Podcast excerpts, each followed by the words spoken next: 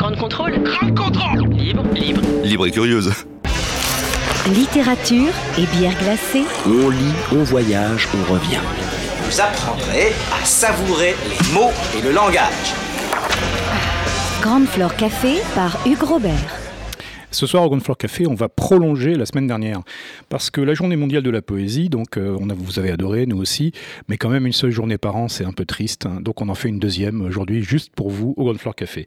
Donc la semaine dernière, on avait la chance d'avoir euh, sur le plateau Hans Limon et son poéticide. hein. donc pendant euh, 45 minutes, on a tué quelques poètes. hein. C'était très agréable. Je sais que vous avez beaucoup apprécié. Euh, Hans Limon, en fait, euh, nous a euh, rappelé à quel point la poésie était multiple, hein, à quel point, euh, contre toutes apparences, euh, elle a au moins autant de facettes que le roman, si ce n'est davantage. Et que, justement, euh, la poésie, euh, c'est parfois un peu un vain mot parce qu'il y a autant de poésie que de poètes. Elle mute à travers les âges, elle est... elle se déplace, euh, c'est une cible mouvante. Euh, et il y a en poésie des écoles, euh, de- des écoles qui parfois se chahutent les unes les autres, hein, qui parfois déclarent que les autres sont obsolètes, hein, et se pose cette question qui nous a pas mal préoccupé, qui est la question de l'innovation. Alors c'est pas valable évidemment uniquement en poésie, c'est valable dans l'ensemble artistique, cette question de l'innovation qui rend parfois caduque, hein, ou on pourrait croire en tout cas, certains, euh, certaines formes d'art du passé. Alors je- j'en profite pour mentionner en fait un, un philosophe euh, absolument redoutable, contemporain, qui est de, un Allemand de l'Est, euh, donc euh, formé euh, dans le giron de l'esthétique soviétique en fait des années 1980-90 et qui ensuite après la chute de l'Union soviétique donc euh, est euh, devenu un, philosophe très respecté hein, dans le domaine de la philosophie esthétique qui s'appelle Boris Groys et qui a écrit bon un premier roman sur enfin un premier roman pardon un premier essai sur lequel je ne vais pas m'étendre mais qui s'appelle le, titre devrait vous intriguer s'appelle Staline œuvre d'art totale Euh, mais celui dont je voulais vous mentionner quelques mots ce soir c'était son deuxième qui s'appelle du nouveau et qui se pose la question euh, de qu'est-ce qui fait euh, l'innovation en matière esthétique, en matière artistique. Euh, et il travaille autant sur les arts plastiques que sur la littérature. Et en poésie tout particulièrement, bien entendu, on, sait que cette question de la nouveauté se pose en permanence puisqu'il y a un risque de glissement auquel la, poésie, la critique en poésie, le, le lectorat, les poètes eux-mêmes n'échappent pas toujours, qui est de passer de la quête de l'innovation aux effets de mode. Et euh, c'est probablement une des raisons, euh, je, le crains, je le pense, qui explique parfois que alors que la poésie est quelque chose qui est très immédiat, auquel euh, tous, toutes, nous avons été exposés dès notre jeunesse par les, grâces parfois contrastées du collège et du lycée, la poésie contemporaine est parfois, disons-le tout net, un peu difficile d'accès pour les non-spécialistes, euh, dont je fais partie, et je dois avouer que c'est une quête, hein, c'est une découverte permanente, euh, la poésie contemporaine, euh, mais c'est pas toujours facile. Et c'est un paradoxe, parce qu'alors même que la poésie se présente, se préoccupe, hein, en apparence, d'incarner l'art par excellence en littérature, l'art euh, justement à la fois euh, certes peut-être le plus travaillé mais aussi le plus immédiat, celui qui est accessible au plus grand nombre, qui ne demande pas nécessairement une, vaste culture en fait pour apprécier euh, le rythme de la langue, les sonorités, le jeu des mots. Euh, il y a eu plusieurs émissions et plusieurs euh, soirées en fait qui ont été consacrées à ces thèmes euh, ces dernières semaines, ces derniers mois chez Ground Control. Et euh, c'est quelque chose qui, crée un paradoxe permanent. Donc dans ces parfois des guerres littéraires qui sombrent parfois dans les querelles de chapelle. Donc c'est évidemment un peu triste. Et je voulais vous proposer en fait ce soir de passer un, un bref moment en compagnie de deux poètes qui ne sont justement plus à la mode, euh, mais qui sont beaucoup trop importants pour qu'on euh, puisse les, ignorer ou les oublier, euh, qui sont René Char et Saint-Jean Perse. Alors, curieusement, on les a tous les deux mentionnés, écoutés, à propos d'un autre thème récent au Grand Floor Café qui était à propos des correspondances littéraires. C'était dans le cadre de Se remettre à écrire. Et parce que tous deux ont été d'intenses et euh, écrivains de lettres, euh, de lettres à des amis, de lettres à d'autres écrivains, de lettres euh, parfois intimes, c'est des gens aussi qui ont contrôlé de très près ce qui était publié dans leur correspondance, donc à la différence d'autres écrivains où finalement leurs ayants droit, après leur décès, ont publié un peu parfois tout et n'importe quoi. Euh, là, euh, on est dans le contraire, on est vraiment dans des choses extrêmement maîtrisées. Euh, et donc le fait que ces deux écrivains aient été aussi de, grands, de, grands artistes de la correspondance littéraire est certainement pas une coïncidence. Et donc on va commencer avec René Char. Alors, la figure de René Char, bon, tout le monde la connaît, mais c'est quand même quelque chose d'assez extraordinaire. C'est à la fois le, guerrier, hein, le résistant, euh, le résistant combattant, euh, qui pendant la Deuxième Guerre mondiale donc a, tenu le maquis euh, pendant plusieurs années. S'est comporté en véritable militaire hein, des forces françaises de l'intérieur ou des frontières partisans. Euh, et c'est aussi euh, l'homme profondément ancré dans cette petite bourgade de, Provence, l'île sur la Sorgue, où il est né, où ses parents vivaient, où il a vécu, et où il s'est retiré parfois en une forme d'ermite accueillant, en fait, acceptant volontiers de discuter avec beaucoup de gens, mais en ayant ce côté qui a fait sa, célébrité hein, jusqu'à son décès, hein, ce côté un peu bourru, ce côté un peu euh, bon, euh, je suis accueillant, mais qu'est-ce que vous êtes venu faire exactement ici Et donc c'est un, sacré personnage, René Char. Euh, c'est un poète qui n'est pas du tout hein, délégitimé, hein, qui n'est pas du tout quelqu'un dont on dit ouais c'est vieux. non, mais c'est quelqu'un dont on se dit bon ben voilà, il a eu son heure de gloire. maintenant la poésie est passée à autre chose. Et je pense que c'est une erreur, mais je suis pas le seul heureusement.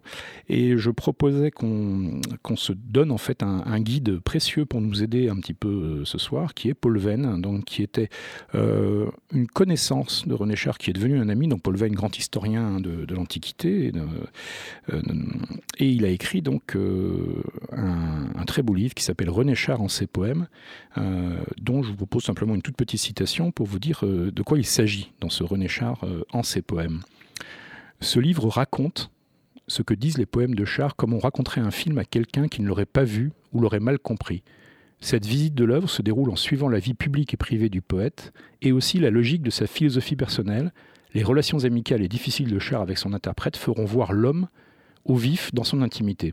À la fois esquisse biographique, portrait, exposé systématique et traduction intégrale des poèmes et aphorismes. Il fallait casser les vitraux d'une chapelle littéraire pour faire circuler de l'air et un peu d'humour. Voilà, donc ça c'est le programme qu'annonce Paul Veyne.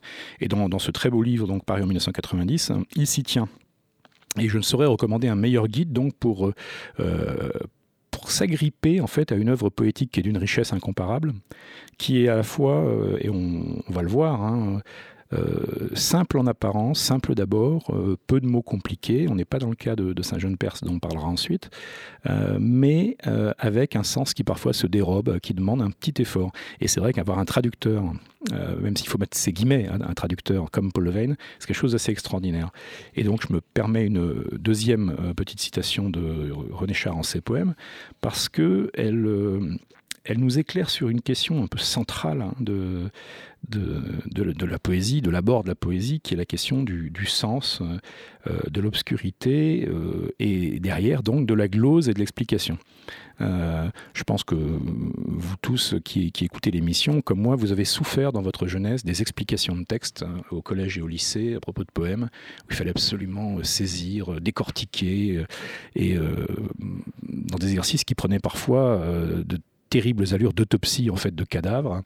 Euh, c'est évidemment euh, tout autre chose dont il s'agit ici.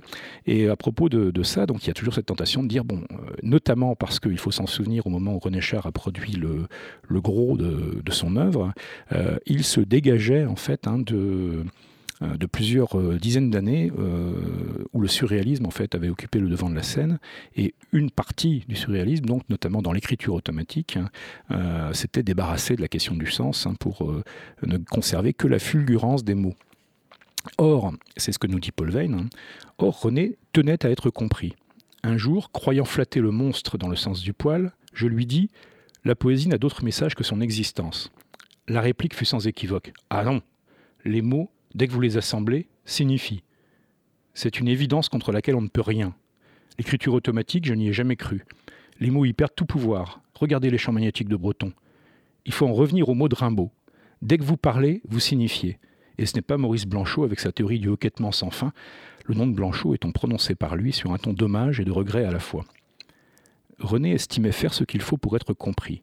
Un jour qu'il travaillait à un poème, il me dit Voyez, j'ai ajouté ce mot, sinon les lecteurs n'auraient pas pu comprendre. Je regardais quel était ce mot de secours et je restais bouche bée. D'ailleurs, par la suite, il supprima le mot. Quoi qu'on prétende, me dit-il, je mets toujours dans un poème tous les éléments qu'il faut pour qu'on le comprenne. Ce n'était pas faux. Quiconque aurait parlé la langue de Char et connu ses sentiments aurait pu comprendre, sauf en certains cas rares, tels que Vermillon précisément, où des données de fait manquaient au lecteur. Et c'est pourquoi il avait utilisé mon futur livre pour les fournir.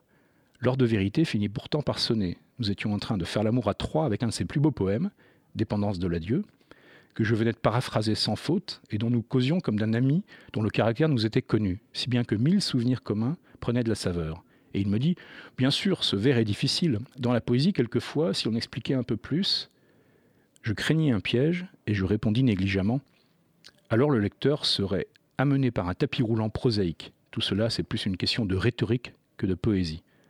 Oui, vous avez raison, cela n'aurait rien à voir avec la poésie proprement dite, et cela manquerait de densité. Mais autrefois, dans l'ancienne poésie, cela avait des avantages aussi. Voilà, donc c'est René Char donc, qui s'exprime par le truchement de, Paul Veyne et qui nous rappelle que euh, sous des apparences parfois d'obscurité, de, gratuité, en fait, euh, la poésie ne, doit pas plus que la prose euh, au hasard. Et que, évidemment, cette frontière entre la poésie et la prose est une frontière mouvante. Hein. Il y a des proses extrêmement poétiques, de même qu'il y a de la poésie qui, qui se réclame de ce nom, mais qui est d'une platitude sans nom on le sait bien.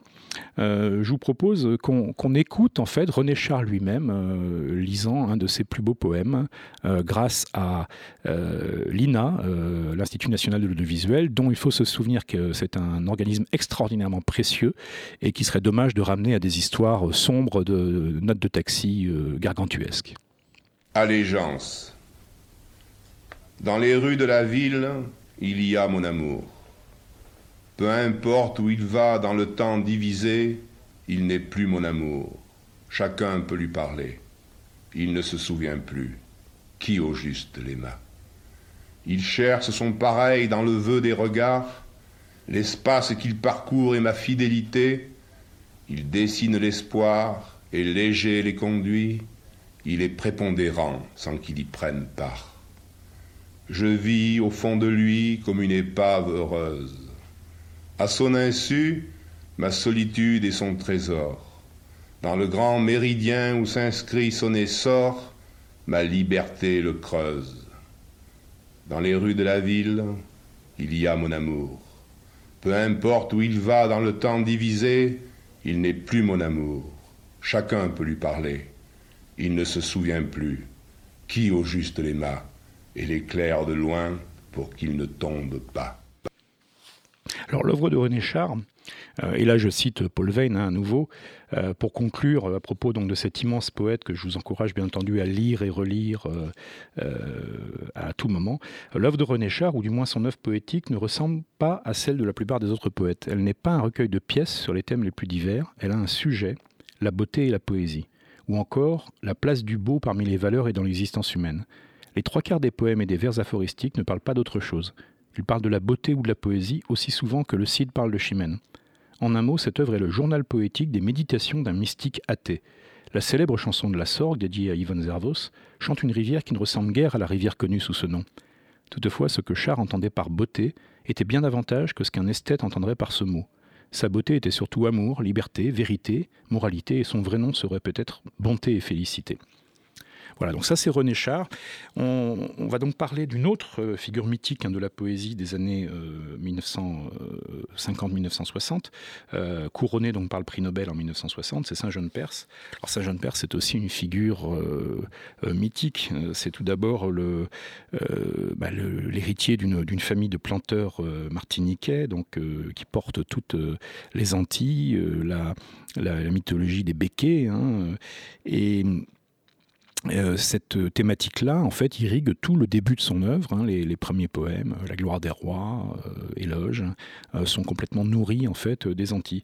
Et ce qui est particulièrement marquant, c'est que euh, et ça je voulais absolument vous le mentionner, c'est que Patrick Chamoiseau, qu'on ne peut certainement pas soupçonner de complaisance en fait envers le colonialisme ou euh, euh, l'esclavagisme, a conduit un, extraordinaire décryptage en fait il y a peu de temps, hein, en 2013, dans un très beau livre de littérature comparée qui s'appelle Césaire Perse glissant les liaisons magnétiques et où en euh, comparant, travaillant au corps en fait les textes et l'œuvre euh, d'Aimé Césaire, donc le euh, chantre de la, de la négritude, d'Édouard Glissant, l'inventeur du tout monde et d'une mondialisation alternative littéraire artistique qui ne serait pas celle du libéralisme et de l'économie, il y adjoignait contre toute attente Saint-Jean-Perse, le le béquet, le planteur, euh, et euh, c'est particulièrement intelligent et cohérent, et ça ouvre des, perspectives euh, beaucoup plus fortes que beaucoup de choses qui ont été écrites pourtant depuis 40 ou 50 ans sur Saint-Jean-de-Perse.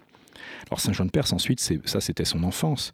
Euh, c'est surtout, et c'est ce qui le caractérise, qui en fait un personnage quand même très à part, c'est le diplomate euh, de carrière, euh, celui qui, qui, aura été le, fidèle lieutenant d'Aristide Briand dans les années 20 et 30, avant de devenir le secrétaire général du Quai d'Orsay, tout, puissant ou presque, celui qui, alors que les ministres des Affaires étrangères de la 4ème République donc, tournent tous les 2, 3, 6 mois, incarne en fait pendant des années la diplomatie française. Et sur évidemment la liste noire euh, aussi bien euh, des Allemands quand ils envahissent la France que du régime de Vichy et qui donc part en exil en fait très peu de temps après l'armistice. part en exil aux États-Unis, dont il ne reviendra que beaucoup, beaucoup plus tard et bien après la fin de la Deuxième Guerre mondiale, pour un tas de raisons dont certaines euh, ont été explicitées, d'autres sont restées mystérieuses. Et je mentionne donc un roman récent euh, de Jérôme euh, Bacelli, qu'on aime beaucoup, qui s'appelle Ici ou là-bas, qui est un roman tout à fait contemporain, une sorte de roman d'espionnage, mais qui se fonde et qui se calque sur le personnage de Saint-Jean-Perse et justement sur ce mystérieux exil et sur toutes les zones obscures qui demeurent dans sa biographie, qui, est pourtant largement commenté, qui a été euh, travaillé. Il y a une fondation entière à Aix-en-Provence hein, qui travaille encore aujourd'hui sur Saint-Jean-de-Perse, sur ses carnets, sur ses écrits. il a été publié dans la Pléiade de son vivant, donc il a justement choisi tout ce qu'il livrait au monde de sa correspondance privée, de sa correspondance littéraire. on en parlait tout à l'heure. Euh, donc sa jeune Perse qui est à la fois un, poète extraordinaire, on, va l'écouter, mais qui, euh, qui est aussi euh, voilà, ce qu'on appellerait aujourd'hui un contrôle fric absolument incroyable. Mais on va écouter en fait un bref extrait d'éloge lu par Jean Villard.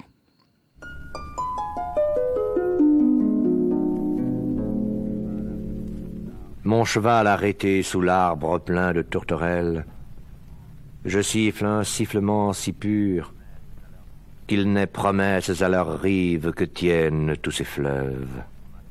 Feuilles vivantes au matin sont à l'image de la gloire.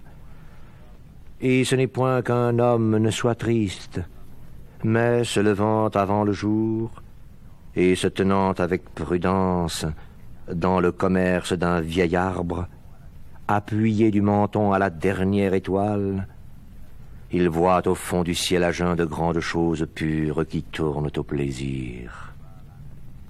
Mon cheval arrêté sous l'arbre qui roucoule, je siffle un sifflement plus pur, et pèse à ceux s'ils vont mourir qui n'ont point vu ce jour. Mais de mon frère le poète, on a eu des nouvelles, il a écrit encore une chose très douce, et quelques-uns en eurent connaissance. Voilà, donc c'est Saint-Jean-Perse, on sent le lyrisme, le souffle, et alors que le poème lu à l'instant, donc par Jean Villard, euh, est un poème euh, de jeunesse, on sent déjà cette espèce de grandeur épique. Et le fait qu'une poésie qui n'est absolument pas hermétique, mais qui est travaillée d'une manière absolument incroyable, que cette poésie en fait s'est nourrie euh, de dizaines et dizaines d'expériences de, de, ses séjours, en tant que diplomate euh, en Chine, en Afrique, euh, en, Europe, et que tout ça a alimenté une sorte de légende qui utilise en fait les éléments. C'est pas un hasard si les, titres en fait des recueils de Saint Jean Perse sont extraordinairement brefs. Hein, c'est pluie, c'est neige, c'est exil c'est Anabase, euh, qui n'est pas sans rapport avec celle de, Xénophon, euh, mais qui ne demande pas la connaissance de Xénophon, évidemment, pour l'apprécier, euh, et qui, qui, en fait une poésie unique, et en même temps une poésie extrêmement contrôlée. Et ce qui frappe, je pense, euh, la lectrice ou le lecteur contemporain de Saint-Jean-Perse, c'est que cet équilibre dont parlait René Char entre euh, une, une, immédiateté en fait, et une nécessité de, de, signification, et en même temps une obscurité qui crée euh, l'ambiguïté, la, la, la, polyphonie euh, chez le lecteur, est extraordinairement présente chez lui. Et je vous propose donc de faire une, une, chose rare, c'est que Saint-Jean-Perse a donné en fait, qui, qui, qui n'aimait pas tant que ça, d'ailleurs en ce sens absolument comme René Char, qui n'aimait pas beaucoup théoriser sur la poésie, même si euh, dans le cas de René Paul Veyne a réussi à extraire au fil des conversations un certain nombre de choses. Euh, Saint-Jean-Perse s'en gardait. Mais euh, en décembre 1960, il n'avait pas trop le choix, puisque pour son, alloc son allocution au banquet Nobel, donc il venait de recevoir le prix Nobel, il a donné en fait ce qui passe pour sa vision en fait de la poésie, donc que je vais vous lire, parce que c'est un très beau texte, à la fois théorique et poétique. J'ai accepté pour la poésie l'hommage qui lui est ici rendu et que j'ai hâte de lui restituer. La poésie n'est pas souvent à l'honneur. C'est que la dissociation semble s'accroître entre l'œuvre poétique et l'activité d'une société soumise aux servitudes matérielles, et car acceptée, non recherchée par le poète, et qui serait le même pour le savant sans les applications pratiques de la science. Mais du savant comme du poète, c'est la pensée désintéressée que l'on entend honorer ici. Qu'ici, du moins, ils ne soient plus considérés comme des frères ennemis, car l'interrogation est la même, qu'ils tiennent sur un même abîme, et seul leur mode d'investigation diffère. Quand on mesure le drame de la science moderne, découvrant jusque dans l'absolu mathématique ses limites rationnelles, quand on voit en physique deux grandes doctrines, maîtresses poser l'une en principe général de relativité, l'autre un principe quantique d'incertitude et d'interminisme qui limiterait à jamais l'exactitude même des mesures physiques, quand on a entendu le plus grand novateur scientifique de ce siècle initiateur de la cosmologie moderne et répondant de la plus vaste synthèse intellectuelle en termes d'équations, invoquer l'intuition au secours de la raison et proclamer que l'imagination est le vrai terrain de germination scientifique, allant même jusqu'à réclamer pour le savant le bénéfice d'une véritable vision artistique, n'est-on pas en droit de tenir l'instrument poétique pour aussi légitime que l'instrument logique? Au vrai, toute création de l'esprit est d'abord poétique, au sens propre du mot, et dans l'équivalence des formes sensibles et spirituelles, une même fonction s'exerce initialement pour l'entreprise du savant et pour celle du poète. De la pensée discursive ou de l'ellipse poétique, qui va plus loin Et de plus loin? Et de cette nuit originelle où tâtonnent deux aveugles nés, l'un équipé de l'outillage scientifique, l'autre armé des seules fulgurations de l'intuition, qui donc plutôt remonte et plus chargé de brèves phosphorescences? La réponse n'importe. Le mystère est commun. Et la grande aventure de l'esprit poétique ne le cède en rien aux ouvertures dramatiques de la science moderne des astronomes ont pu s'affoler d'une théorie de l'univers en expansion. Il n'est pas moins d'expansion dans l'infini moral de l'homme, cet univers. Aussi loin que la science recule ses frontières, et surtout, et surtout l'arc étendu de ses frontières, on entendra courir encore la meute chasseresse du poète. Car si la poésie n'est pas, comme on l'a dit, le réel absolu, elle en est bien la plus proche convoitise et la plus proche appréhension, à cette limite extrême de complicité où le réel dans le poème semble s'informer lui-même. Par la pensée analogique et symbolique, par l'illumination lointaine de l'image médiatrice et par le jeu de ses correspondances, sur mille chaînes de réactions et d'associations étrangères, par la grâce enfin d'un langage où se transmet le mouvement, même de l'être, le poète s'investit d'une surréalité qui ne peut être celle de la science. Est-il chez l'homme plus saisissant de dialectique et qui de l'homme engage plus? Lorsque les philosophes eux-mêmes désertent le seuil métaphysique, il advient au poète de relever là métaphysicien. Et c'est la poésie, alors non la philosophie, qui se révèle la vraie fille de l'étonnement, selon l'expression du philosophe antique à qui elle fut le plus suspecte. Mais plus que mode de connaissance, la poésie est d'abord mode de vie, et de vie intégrale. Le poète existait dans l'homme des cavernes.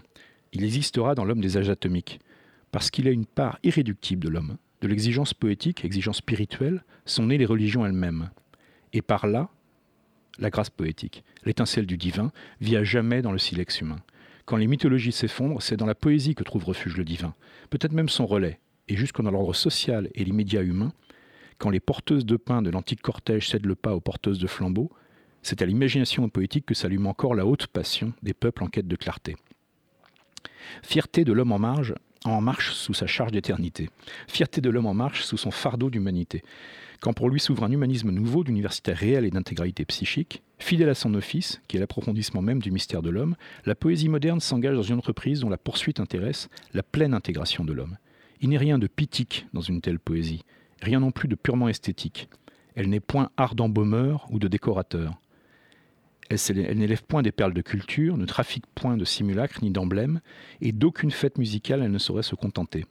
Elle salit, dans ses voix, la beauté, suprême alliance, mais n'en fait point sa fin ni sa seule pâture, se refusant à dissocier l'art de la vie, ni de l'amour la connaissance, elle est action, elle est passion, elle est puissance, et novation toujours, qui déplace les bornes. L'amour est son foyer, l'insoumission sa loi, et son lieu est partout, dans l'anticipation. Elle ne se veut jamais absence ni refus. Elle n'attend rien pourtant des avantages du siècle. Attachée à son propre destin et libre de toute idéologie, elle se connaît égale à la vie même, qui n'a d'elle-même à justifier. Et c'est d'une même étreinte, comme une seule grande strophe vivante, qu'elle embrasse au présent tout le passé et l'avenir, l'humain avec le surhumain, et tout l'espace planétaire avec l'espace universel.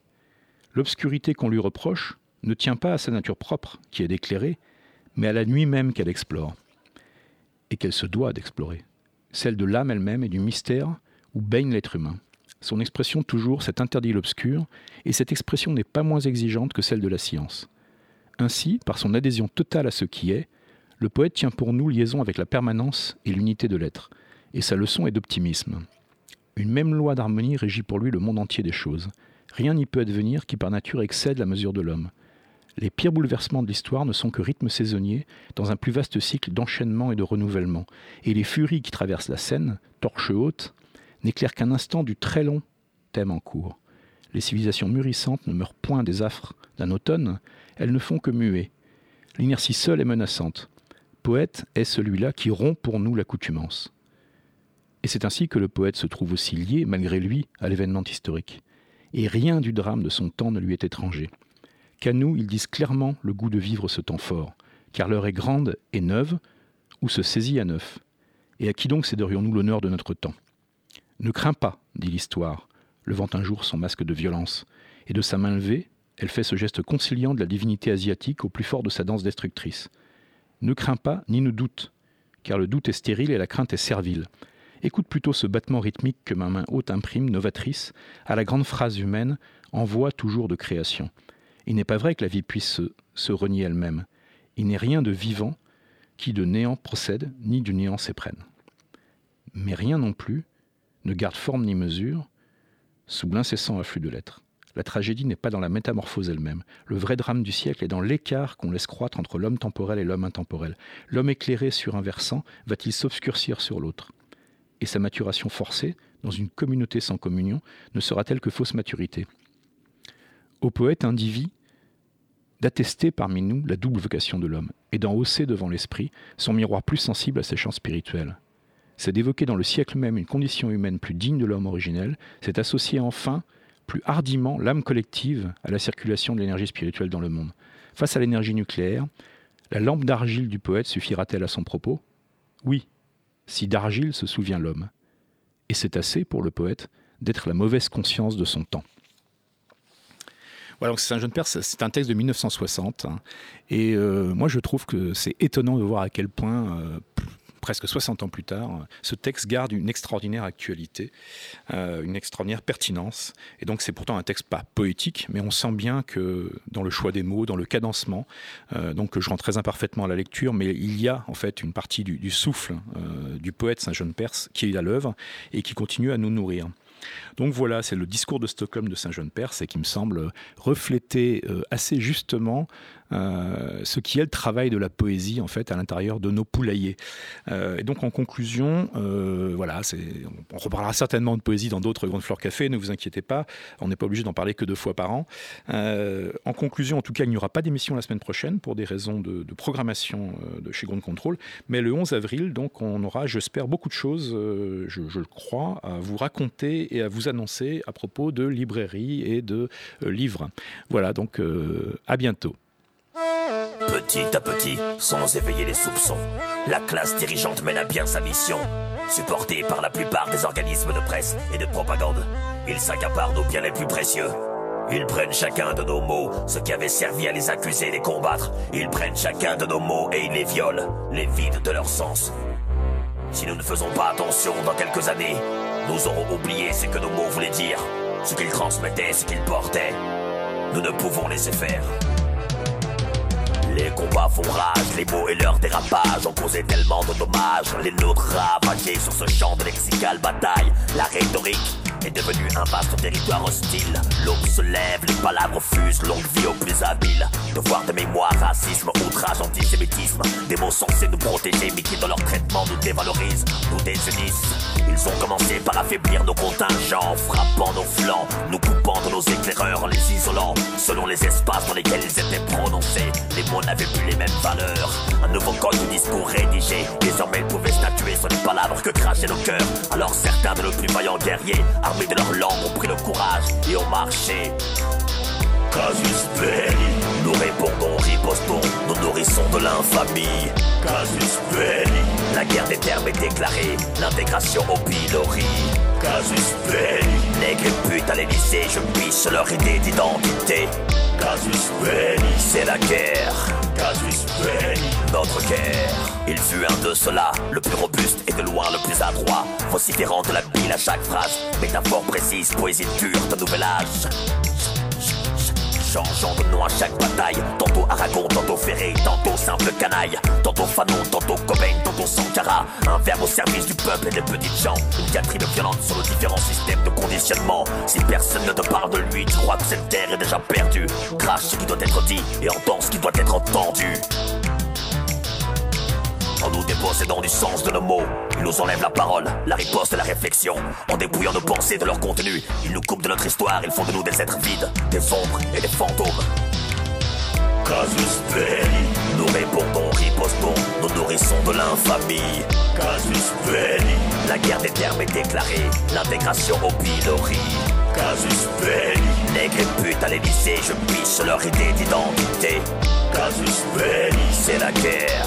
Casus belli, notre guerre. Nos attitudes, nos penchants peuvent être communautaires et pas communautaristes. Les termes sortent de nos bouches puis sont détournés en totale hors piste.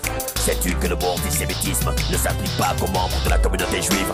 Sais-tu ce qu'un sauvageon, un barbare Sais-tu d'où vient le mot racaille? Entends-tu que je parle de dictature administrative?